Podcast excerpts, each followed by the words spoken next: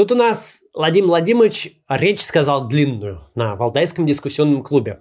Ну, длинную, немного странноватую, как с ним часто бывает. Сегодня давайте об этом поговорим и разберем, что он там наговорил и, главное, почему.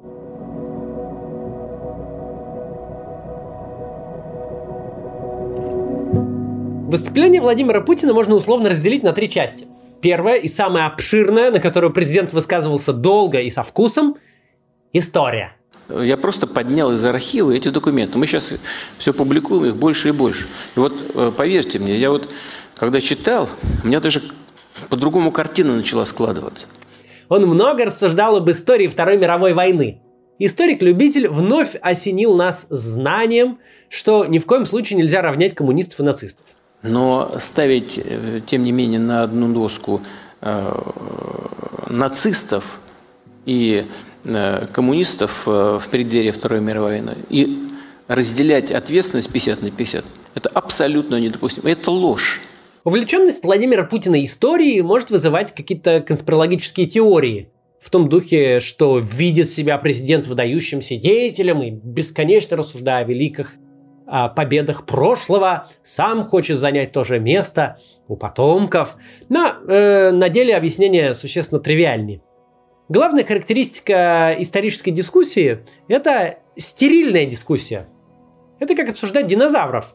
Может быть познавательно, но никаких выводов для дня сегодняшнего не следует. Бесспорная истина о Второй мировой войне заключается в том, что закончилась она 76 лет назад – Человек в сознательном возрасте, хотя бы подростком, заставший 1945, в 2021 не жив уже лет 10, ну, статистически значимо. Такого поколения уже не существует. Драматизм исторической дискуссии о Великой Отечественной ныне в том же, в чем был у досоветской России в конце советской власти. 70 лет и более – это разрыв, непреодолеваемый человеческой жизнью. За редчайшими исключениями вы не можете быть в добром сознании на начало и конец такого пути.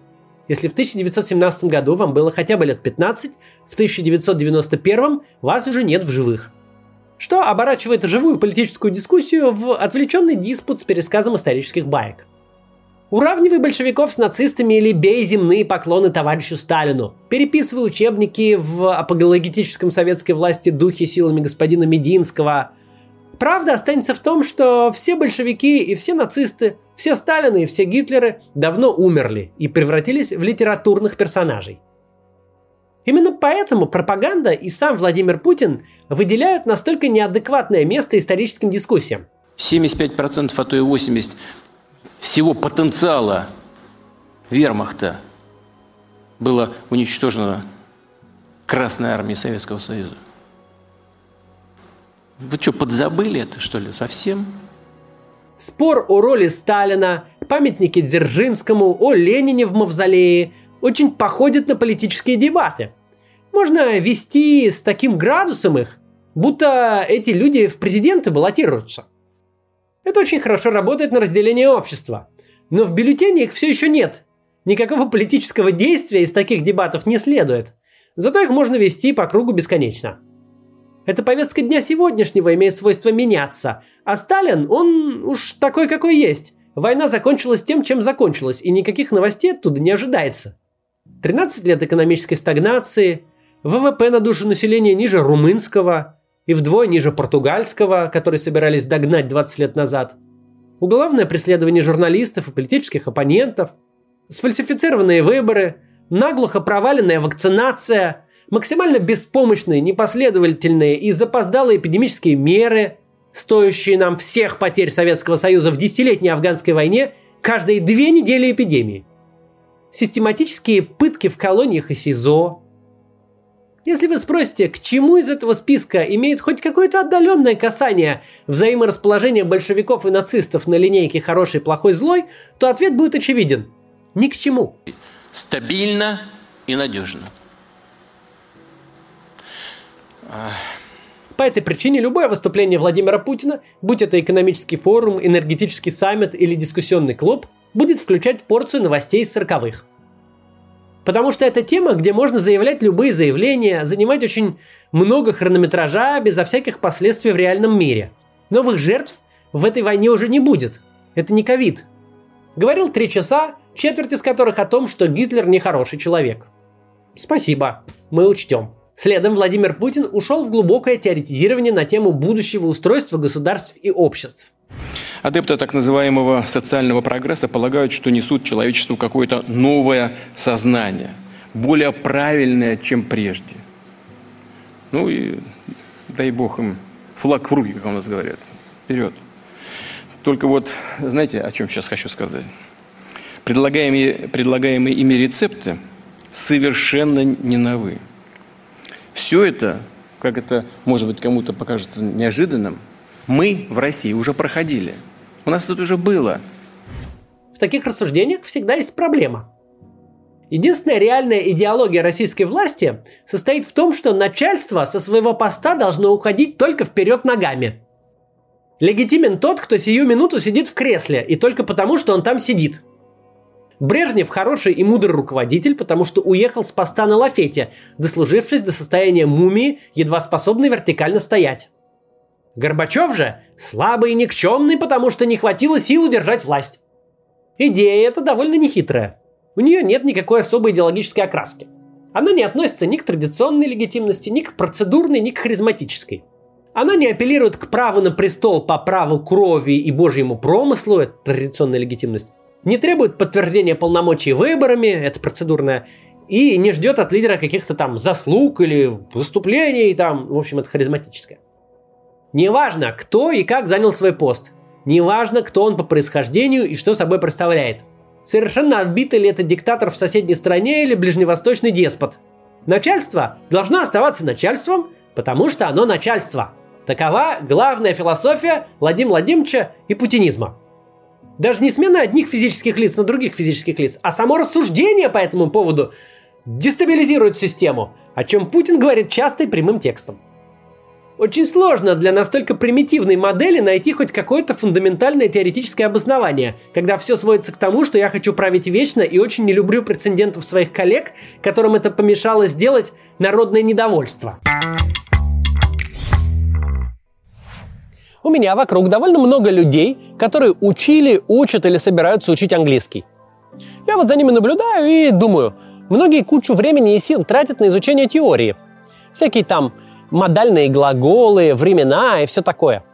Нет, я не спорю, теория важна, но иногда бывает, что человек прекрасно знает все правила, выучил кучу слов, а попадает за границу и не может объясниться с местными. В советские времена такое было распространено – Помните, я как-то про это рассказывал. Но сейчас мы английский учим в первую очередь для того, чтобы общаться. На работе, в путешествиях, чтобы поехать учиться за границу. А чтобы свободно общаться, нужна разговорная практика. И в наше время получить ее довольно легко. Достаточно открыть смартфон или ноутбук и зарегистрироваться в сервисе Cambly. Cambly — это платформа для общения с репетиторами-носителями языка. Тут не учат правила, не заставляют читать и переводить тексты, только живое общение — даже не обязательно заниматься с одним и тем же преподавателем. Э, тут тоже полная свобода, хоть каждый раз нового выбирайте. Кэмбли будет полезен, если вам надо, например, подготовиться к презентации перед иностранными коллегами. Вы даже можете найти репетитора с таким же акцентом, скажем, австралийским, просто чтобы разговориться и увереннее себя чувствовать. Еще можно выбирать репетитора по уровню английского, по характеру и даже по интересам. Кроме того, если оформите подписку, вам откроются тематические курсы – вот, например, тут есть английский для путешествий, для бизнеса или даже подготовка к экзаменам. Кстати, в Кэмбле есть занятия и для детей. В описании я оставлю промокод на бесплатный 10-минутный урок. Надо будет только зарегистрироваться в системе. Никаких платежных данных указывать не надо. Попробуйте Кэмбле и практикуйте английский с иностранцами. Теперь консерватизм начался. Сейчас, когда мир переживает структурный слом, значение разумного консерватизма как основа политического курса многократно возросло. Именно в силу множащихся рисков и опасностей, хрупкости окружающей нас реальности. Консерватизм здоровый, разумный, умеренный и оптимистичный. Целиком сводящийся к тому, что мгновение должно остановиться, ведь оно прекрасно, а любые изменения, революции – зло. Революция путь не выхода из кризиса, а путь на усугубление этого кризиса. Ни одна революция не стоила того урона, который она нанесла человеческому потенциалу. Тут Владимир Путин, как любой консерватор в стране, который 30 лет от роду, попадает в ловушку, из которой нет выхода. Этим консерваторам буквально не в чем консервироваться. За один 20 век на территории России сменилось три государства. Причем каждое следующее отрицало предыдущее. А внутри еще и одного из них, наиболее длительное время просуществовавшее Советского Союза, после каждой смены лидера новый строй отрицал предыдущий практически полностью – Советский Союз – революционный проект вообще в целом. Это государство, претендовавшее не просто на мировую революцию, но на переустройство самой человеческой природы, на ликвидацию семьи, религии и собственности. О! Много чего с этим государством происходило по ходу истории. Его идеология, его догматы вслед за генеральной лидией партии колебались в бешеном диапазоне. Тем не менее, Советский Союз никогда не отрекался от своего революционного происхождения – не существует никакой двусмысленности в оценке Октябрьской революции в, советской, э, в советском дискурсе. Улицы были названы именами деятелей коммунистического движения. Поколение Владимира Путина еще парочка за ним выросло на трилогии о неуловимых мстителях, э, где красные диверсанты герои, а белые офицеры враги. 7 ноября, а вовсе не 9 мая, главный праздник для советской власти. Каждый ребенок, едва попав в первый класс, уже получает значок с лицом Ленина – все общественные науки, вся экономика, все право упирается вообще в марксизм-ленинизм. Каждый студент любого вуза сдает э, научный коммунизм и еще научный атеизм. Владимир Владимировичу бы совсем понравилось. Да что там понравилось? Он наверняка сдавал. Две высших награды СССР – Орден Ленина и Орден Октябрьской революции. Распад именно этой страны страны, созданной большевиками-революционерами, террористами и экстремистами, добывающими средства на существование и на революцию через грабеж банков, Владимир Путин называет величайшей геополитической катастрофой. Прежде всего следует признать, и об этом я уже говорил, что крушение Советского Союза было крупнейшей геополитической катастрофой века. Для российского же народа оно стало настоящей драмой – Десятки миллионов наших сограждан и соотечественников оказались за пределами российской территории. 20 последних лет пропаганда пытается как-то решить эту проблему. Как-то скрестить Российскую империю с советской властью, откусить легитимность и там, и тут. Отче наш с моральным кодексом строителя коммунизма соединить. Каждый раз наступает проблема. Совершенно непонятно, в какой момент грузинский экстремист Коба, командир террористической шайки, то есть злодей, государственный преступник, которого мы не любим, превращается в товарища Сталина, который великий вождь, автор индустриализации и Великой Победы, которого мы очень любим. Каждый раз, что российское государство и его руководители вступают на вот эту вот топкую почву настоящей идеологии, все это выглядит анекдотом. Потому что очень хотелось бы вернуть Лубянку памятник Дзержинскому, создателю советских спецслужб, но совсем не хочется ставить под окнами охранного ведомства памятник беглому каторжнику и палачу царских жандармов. А это один и тот же персонаж. Хочется вести свою историю одновременно и от сталинского наркомата внутренних дел и третьего отделения, собственно, его императорского величества канцелярии. Но на практике получается какая-то хрень. Качественные сдвиги в технологиях или кардинальные изменения в окружающей среде, слом привычного устройства не означает, что общество и государство должны реагировать на них радикально. Ломать, как известно, не строить, к чему это приводит, мы в России очень хорошо знаем. И, к сожалению, на собственном опыте и не один раз. Революционные потрясения привели к срыву, к распаду великой страны. История повторилась 30 лет назад, когда потенциально очень мощная держава вовремя не вступила на путь необходимых гибких, но обязательных продум... обязательно продуманных преобразований. И в результате пала жертвой догматиков разного толка, и реакционеров, и так называемых прогрессистов. Все постарались с обеих сторон.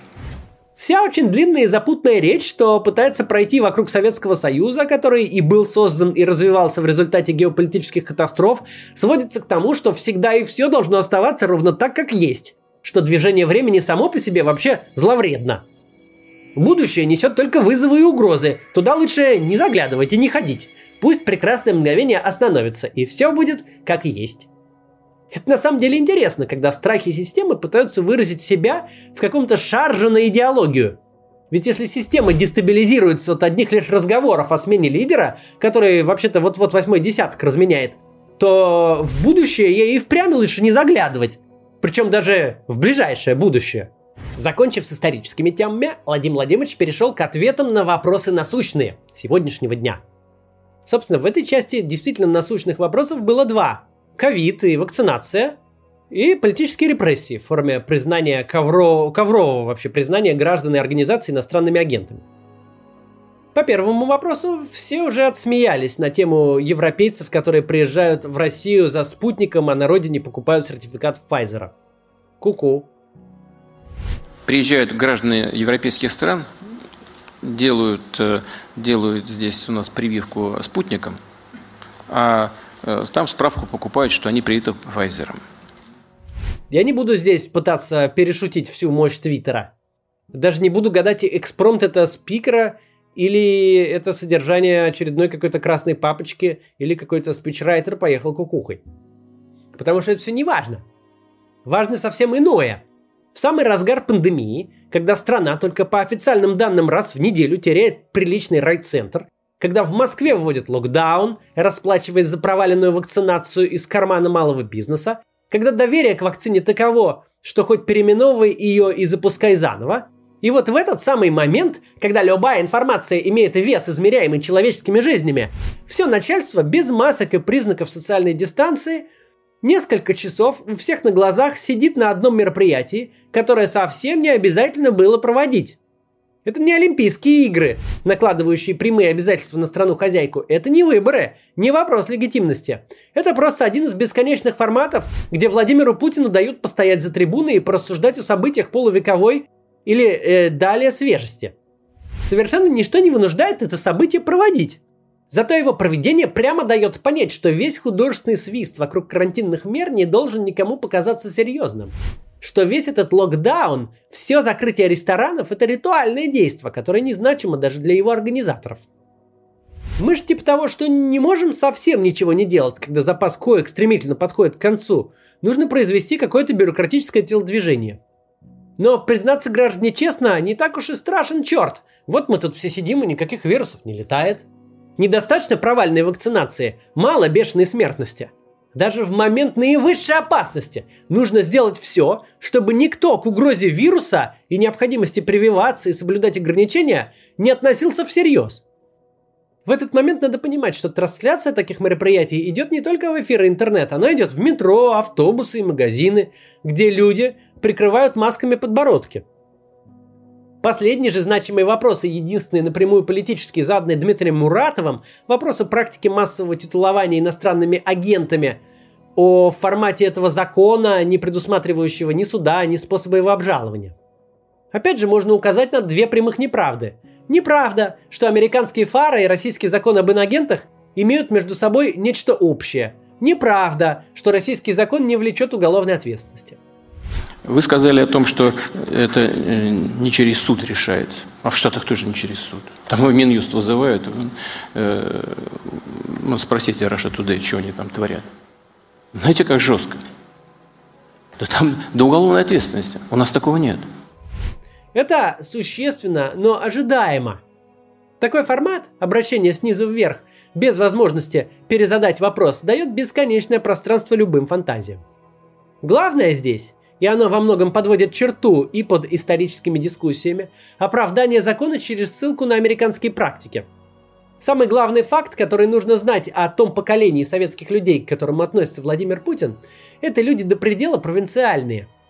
В этом есть свой парадокс. С одной стороны, они росли в самый разгар холодной войны, противостоянии двух систем, в том противостоянии, где Америка однозначный враг. С другой стороны, они же не вынимая комсомольского билета, стремились накопить на ношенные американские джинсы. Капитализм загнивает, но пахнет от него вкусно. Это формула, которая описывает ту реальность, в которой Владимир Путин вырос. Противостояние с Западом, но одновременное восприятие Запада как консульство рая на земле, выехать куда хоть раз в жизни, что-то оттуда привезти, это практически как слетать на Луну. Не так важно, действительно Владимир Путин считает, что российский закон об иноагентах копирует Фара – но он считает, что это хорошее объяснение, что публика готова такой аргумент купить. Что если закон такой есть у американцев, больших белых людей, то нам-то сам Бог велел тоже им обзавестись. Самое удивительное сочетание имперских амбиций с провинциальным комплексом неполноценности. Вот это а не оценки последствий революции и не умеренный консерватизм составляют образ мира в голове Владимира Путина. Такая вот речь. До завтра.